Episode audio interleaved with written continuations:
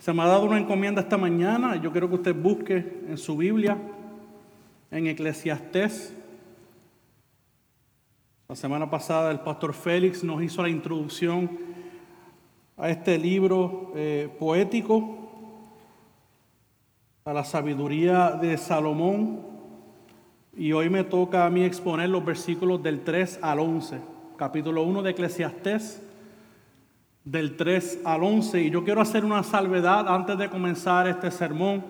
Usted va a escuchar unas cosas fuertes de lo que Salomón está diciendo, eh, unas cosas que quizás al momento les podrá confundir de alguna manera, pero es que Salomón nos está mostrando lo que sería, eh, él se pone en la posición de una persona que ve la vida eh, de una perspectiva secular, o sea, una perspectiva que es completamente independiente de Dios. Es una persona que, que no conoce a Dios, que no es una persona que no sigue a Dios y quiere seguir su propio rumbo y trata de hacer sentido de la vida. So que usted, los primeros, no sé, 10, 15, 20 minutos del sermón, usted va a notar que yo estoy diciendo unas cosas como que, pastor, se, usted se volvió loco. No, es que yo creo que al final de todo esto, Salomón nos está mostrando la sabiduría que es la mejor, es el temor al Señor. Entonces, téngame paciencia. Si usted oye algunas cosas, eh, no se asuste. Vamos a llegar al final del camino y vamos a, ver la esperanza eterna que tenemos. So que Eclesiastés, ¿qué tal si me acompaña otro minuto más de pie en lo que leemos el texto en reverencia a la palabra del Señor? No a reverencia a mí, sino a la palabra del Señor. Comenzando en el versículo 3. Dice Salomón que también él se reconoce como el predicador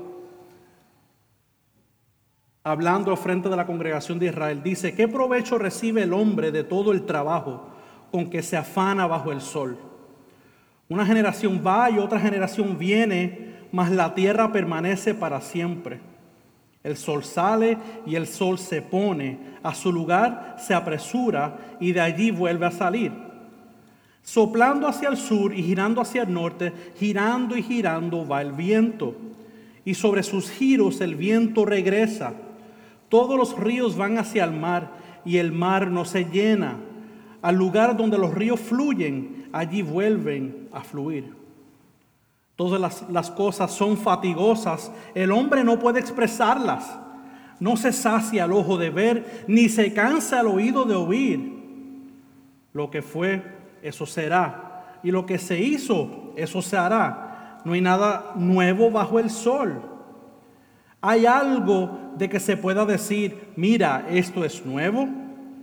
Ya existía en los siglos que nos precedieron. No hay memoria de las cosas primeras, ni tampoco de las postreras que sucederán. No habrá memoria de ellas entre los que vendrán después. Y esta es la palabra del Señor. Se puede sentar.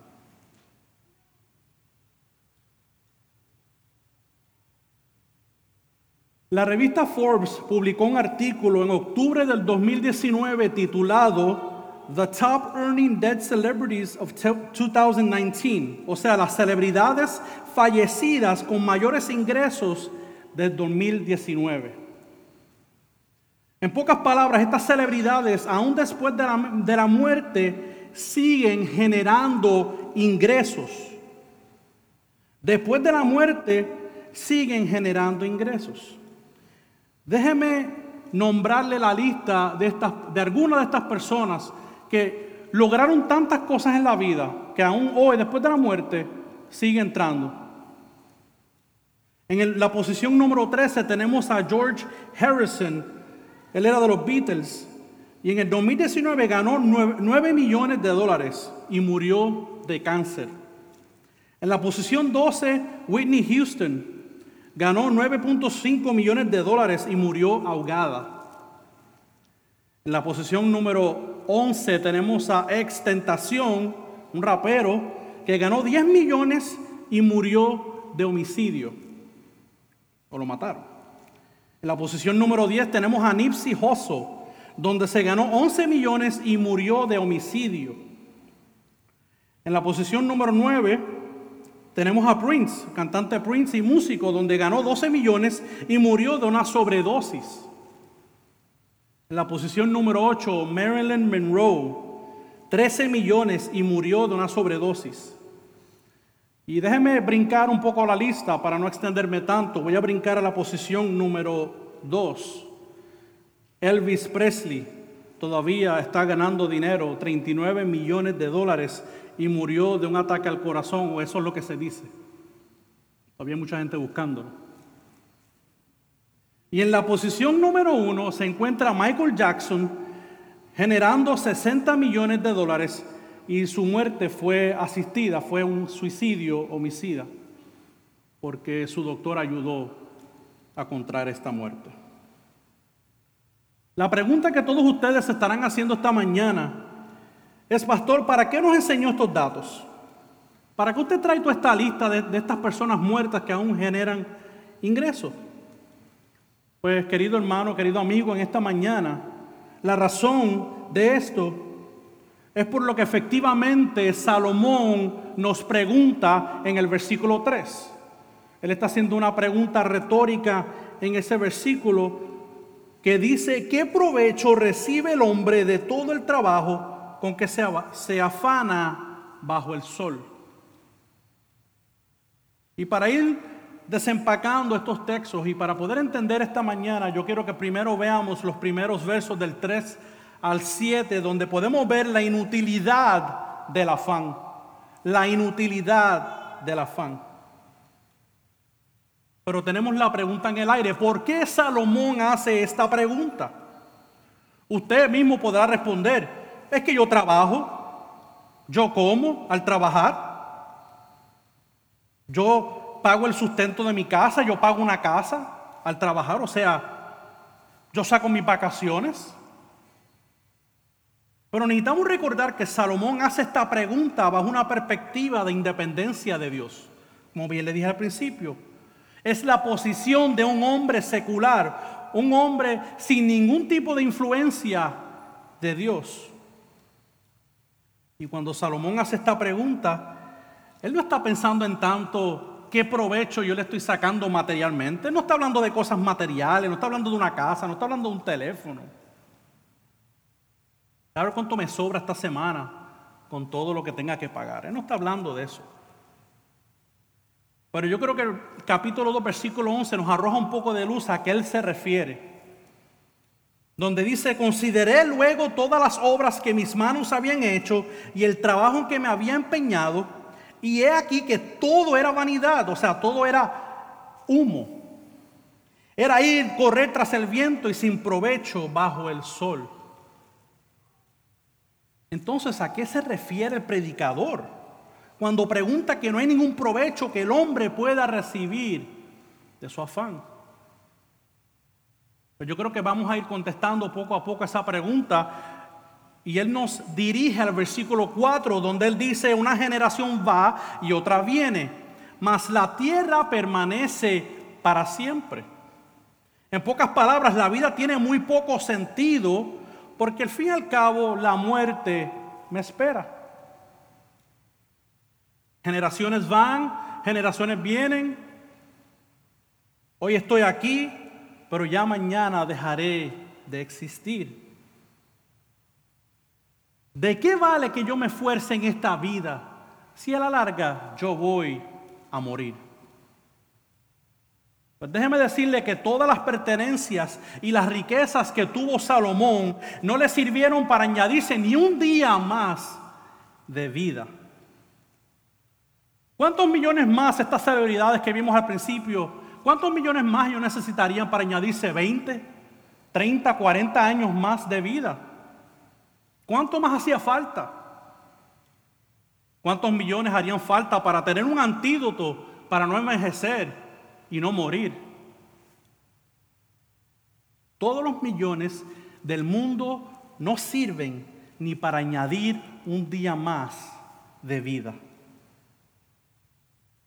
Entonces, mientras la humanidad muere, la tierra sigue girando, la, tierra sigue dando vueltas, todavía está aquí. Millones han nacido y millones han perecido, pero la tierra no se ha fumado, aquí sigue. Al parecer no hay ningún tipo de progreso en lo que está diciéndonos el predicador con esta perspectiva. Todo se mantiene igual.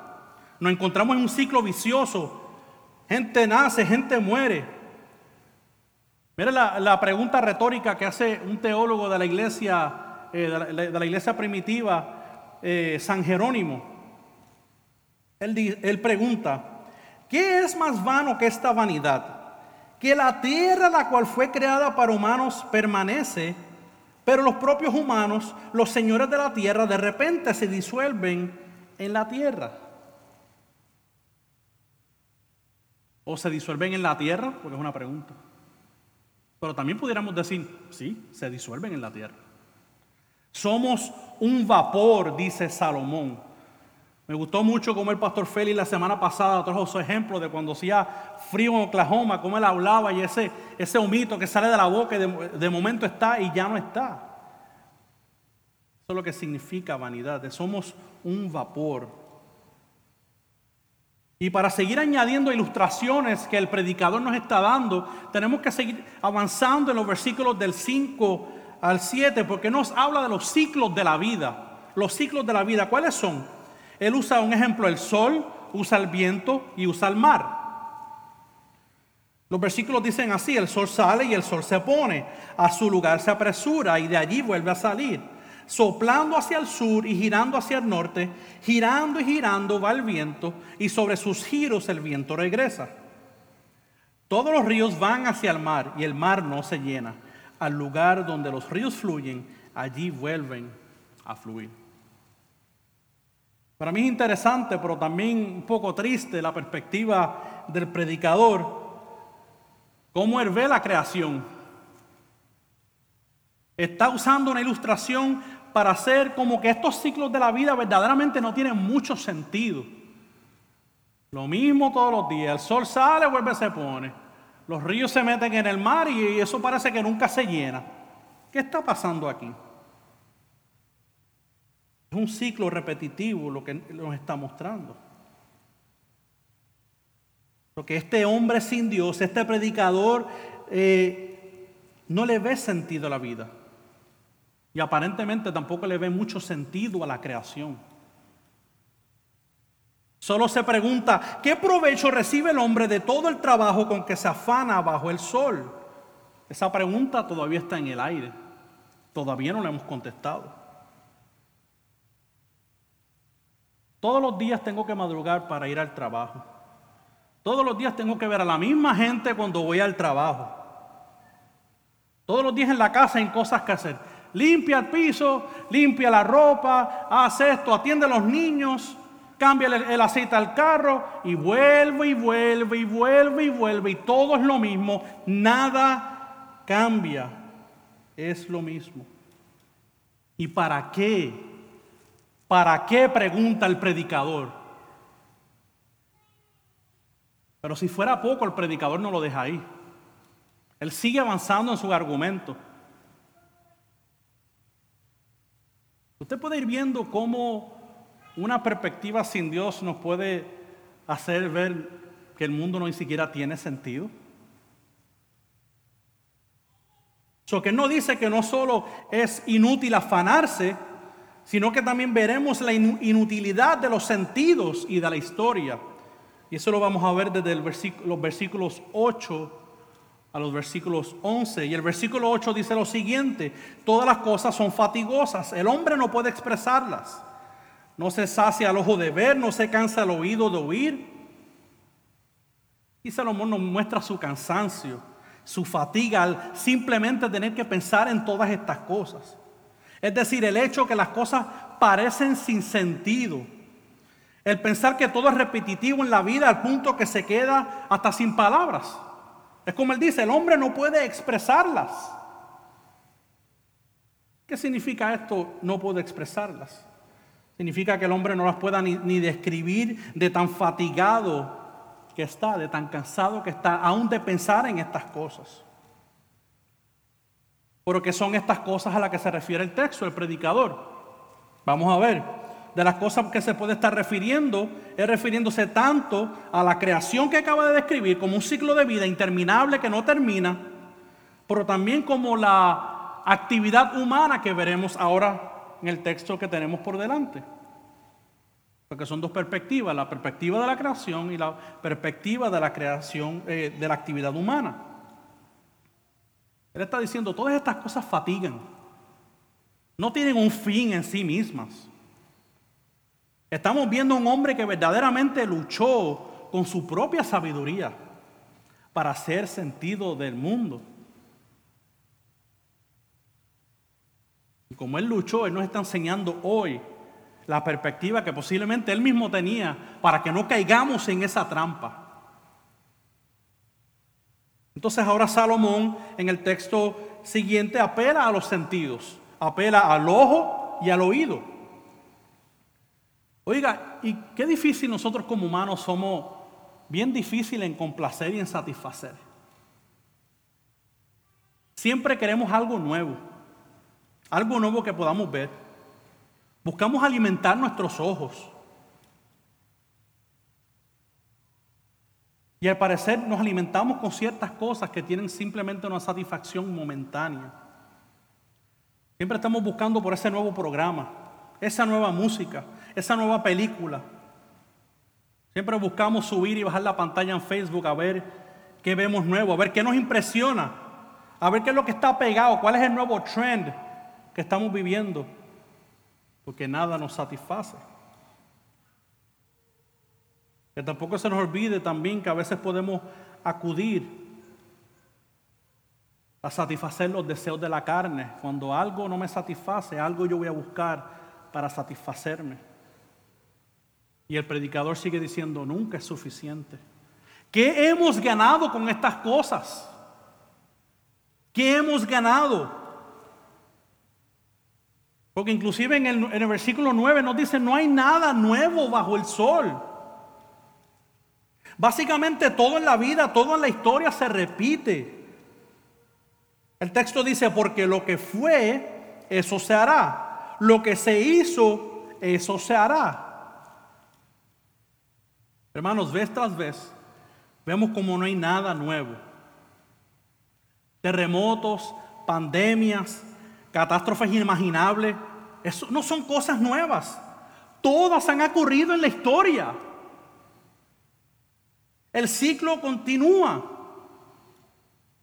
¿Por qué nosotros pensamos que vivimos en un tiempo diferente a los del pasado? A los que vivieron, qué sé yo, mil años, quinientos años atrás. Todas estas cosas han acontecido. Todos escuchan de guerras o rumores de guerras y empiezan a citar la escritura como si estas cosas no hubiesen acontecido en el pasado. Salen los gurús apocalípticos a decirnos los tiempos. Y yo me acuerdo que desde yo niño yo estoy escuchando de estos gurús apocalípticos, porque ellos siempre saben cuándo es la venida del Señor. Y aquí yo tengo acabado de cumplir 39 años y todavía estoy esperando. No porque no siga esperando al Señor, es porque yo sé que lo que ellos están diciendo no es correcto. Hermanos, no hay nada nuevo bajo el sol. De hecho, cuando el predicador parece darnos una contestación de que pudiera existir algo nuevo, él mismo responde en el versículo 10. ¿Hay algo nuevo de que se pueda decir, mira, esto es nuevo? A la cual él mismo contesta, no, es que ya existían los siglos que nos precedieron. Ya existían. Me, gusta mucho esta cita que voy, a, que voy a leer del pastor Philip Graham Riken. Mira lo que él dice acerca de este pasaje. Quizás sería posible pensar en algún descubrimiento o invención que represente un avance real en conocimiento o tecnología. Pero incluso los últimos desarrollos caen en las mismas categorías de experiencia humana, como el transporte o la comunicación. La telecomunicación inalámbrica puede ser un avance legítimo del siglo XXI, pero también hay algo familiar al respecto. ¿Cuál es? Las personas sintieron la misma sensación de progreso cuando se conectó el primer cable telegráfico o se realizó la primera llamada telefónica. Y para ustedes que son historiadores, yo no sé si ustedes saben que Puerto Rico fue uno de los primeros lugares donde se puso la telegrafía. ¡Wow! ¡Qué avance en tecnología! Dijimos en esa época. Y qué mucho más ahora que tenemos los smartphones y tenemos esta iPad y toda esta tecnología. ¡Wow! ¡Qué avance! ¡Qué progreso hemos tenido! Pero él vuelve y hace la pregunta. ¿Qué provecho recibe el hombre de todo el trabajo con que se afana bajo el sol? ¿En qué ha cambiado esto la vida? Otra vez el pastor Riken nos dice, entre más las cosas cambian, entre más las cosas se quedan igual. Y cuando parece que Salomón está por terminar, cuando parece que ya esto está llegando a una conclusión, es como que sigue hundiendo el barco. Él sigue hundiendo el barco. Sigue cayendo más bajo. Mira lo que dice el versículo 11. No hay memoria de las cosas primeras, ni tampoco de las postreras que sucederán. No habrá memoria de ellas entre los que vendrán después. Hermanos, un día vamos a morir. Nadie se acordará de quién fuimos. Sí, claro, algunos pudieran objetar de que hay muchas personas conocidas en la historia, personas de gran influencia que han impactado la sociedad. Claro que sí, porque es una pizca entre tantos millones de personas que han existido en la humanidad. Personas que vivieron y murieron. Y ni usted ni yo nos acordamos, ni sabemos, y posiblemente nunca nos enteraremos de quiénes eran. ¿Pasaremos a la memoria de alguien? ¿Pasaremos a la historia? Lo más seguro que ni a eso.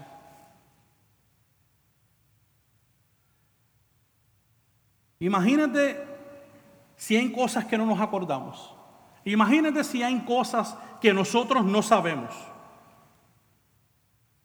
Que muchos dicen que el terremoto que ocurrió aquí en Puerto Rico el 7 de enero fue como algo que nunca había acontecido. Como algo que nunca había acontecido. Pero qué pena que se nos olvide la historia. Y porque lo más posible es que nosotros no estábamos vivos. Cuando en el 1918 en Puerto Rico azotó un terremoto de 7.3 Quizás muchos de ustedes lo sabían, quizás otros no lo sabían. Pero dijeron, esto nunca había acontecido. Pues aconteció, actually, uno más grande. Y yo me acuerdo, yo hablando con el abuelo de mi esposa, bueno, bisabuelo, tiene 109 años. Y él estaba vivo cuando ese terremoto azotó a Puerto Rico. Y él, y él cuenta su historia y él dice, las madres tenían que amarrar los calderos de las estufas porque estuvo temblando por 30 días consecutivos. Wow, amarrar hasta los calderos. No hay nada nuevo bajo el sol. La gente se olvidará de la historia, la gente se olvidará de ti, se olvidarán de mí, lo dice el predicador no habrá memoria de ellas. Qué perspectiva más tétrica tiene el predicador, ¿verdad? Usted me dirá, pastor, después de todo esto estamos deprimidos. La vida no tiene sentido. Por favor, deme esperanza. Yo vine esta mañana a la iglesia cargado. Vine porque estoy desesperado. Yo vine a recibir una palabra para recobrar ánimo porque no tengo ánimo. Tengo problemas financieros. Y usted me hace sentir peor de lo que entré. ¿Por qué me deprime más de lo que yo estaba? Quizás me preguntara usted a mí. Pero es que yo creo que el predicador nos está enseñando algo muy importante en esta mañana. El predicador quiere que tú veas que sin Dios la vida no solamente no hace sentido, pero no vale de nada. Sin Dios la vida no vale nada. Escúcheme. Salomón se dio la buena vida, consumió, se deleitó, hizo las cosas habidas y por haberse, y se dio cuenta que hasta la sabiduría que le había pedido a Dios no le servía de mucho si no tenía temor a Dios. Entonces yo quiero que veamos algunas aplicaciones. Yo quiero desintoxicar sus oídos en esta mañana de lo que yo acabo de decirle a ustedes. Yo no quiero que ustedes salgan deprimidos de aquí pensando que la vida no vale nada.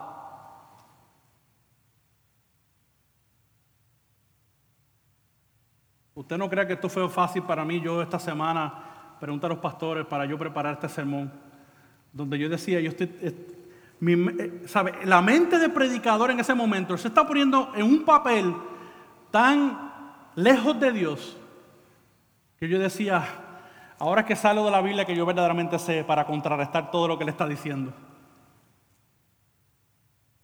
Pero verdaderamente él está diciendo que estas cosas son ciertas. El predicador nos está enseñando que no debemos de trabajar, de que no debemos de hacer nada en la vida porque no vale la pena. Vuelve y pregunta, ¿qué provecho recibe el hombre de todo el trabajo con que se baja bajo el sol? Él está diciendo a nosotros, no trabaje porque no vale la pena. No, él no nos está diciendo eso. El trabajo es bueno. La perspectiva bíblica es que Dios hizo al hombre para trabajar y sojuzgar la tierra. Lo que no podemos es afanarnos a vivir la vida con el afán con la cual Salomón en algún momento en su vida tuvo. Queridos hermanos, Dios nos manda a trabajar y que nos esforcemos en nuestros trabajos, pero no quiere que nos afanemos. No pongas tu trabajo primero que a Dios. Si eres creyente debes entender que tu prioridad es Dios. Y cuando pones a Dios primero, Él pondrá tu casa en orden. No abandones a Dios por causa de tu trabajo. Jesús nos enseñó que buscáramos el reino de Dios y su justicia y las demás cosas serían añadidas. No cambiemos el orden de prioridades. Por mucho tiempo he conocido gente que han abandonado a Dios, han abandonado el congregarse, porque su vida totalmente es el trabajo. Eso es lo que vale la pena. Pero yo creo fielmente cuando ponemos a Dios primero, Dios va a poner las fichas a nuestro favor para que ganemos el sustento de nuestro hogar y para que podamos ejercer nuestras profesiones. Dios es primero. Y querido hermano y querida hermana en esta mañana, no pongas tu trabajo por encima de tu familia. Es cierto que necesitas suplir a tu casa, pero no lo hagas a expensas de tu familia. Que no todo sea tu trabajo. Disfruta de tu familia. Disfruta de tu esposa. Disfruta de tu esposo. Marido, te voy a dar una recomendación. Ya las leyes empezaron a ablandar un poquito a nuestro favor. Saca a tu esposa esta semana, la que viene, y sácale una cita romántica. Hemos estado tres meses encerrados, no hemos podido comer en restaurantes, eh, quizás no hemos ni sacado al patio de la casa a comer. No se olvide de lo que Dios le dio. Y esposa, que no todo sea la casa, que no todo sea el trabajo. Dele tiempo a su marido. Su marido también la necesita.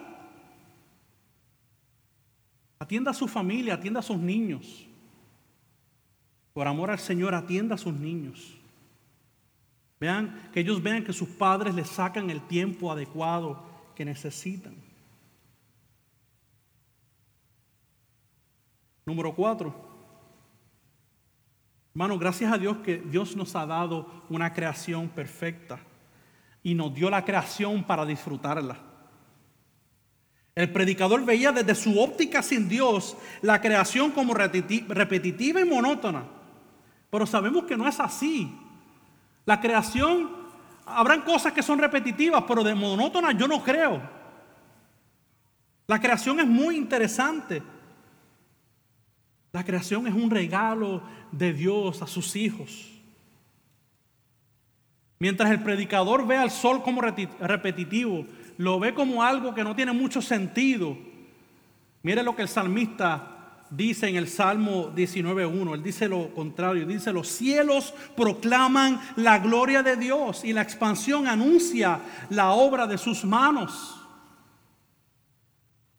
Hermanos, a Dios le place que disfrutemos de su creación. Que disfrutemos de las playas de esta bendita isla. Que disfrutemos de este sol radiante que tenemos, que si estamos cinco minutos afuera nos quemamos. Mi esposa y yo no habíamos extrañado tanto el sol hasta que vivimos en Ohio casi siete años. Y podíamos estar el día completo afuera sin una pizca de, quemadura. Hasta que llegamos a Puerto Rico y dijimos, ah, este es el sol. Vivimos en un paraíso. Dios nos ha dado un paraíso. Disfrutemos de la creación que Dios dio. La creación también tiene su propósito. Número 5. Queridos hermanos y hermanas, dejemos de buscar satisfacción en los apetitos de la carne. Es cierto que Dios nos ha dado los sentidos para ejercitarlos y nos ha dado cosas buenas para deleitarnos. Pero acordémonos que nada nos puede deleitar más. Nada nos puede satisfacer más en esta vida que la persona y la obra de Jesucristo. Nada. Nada.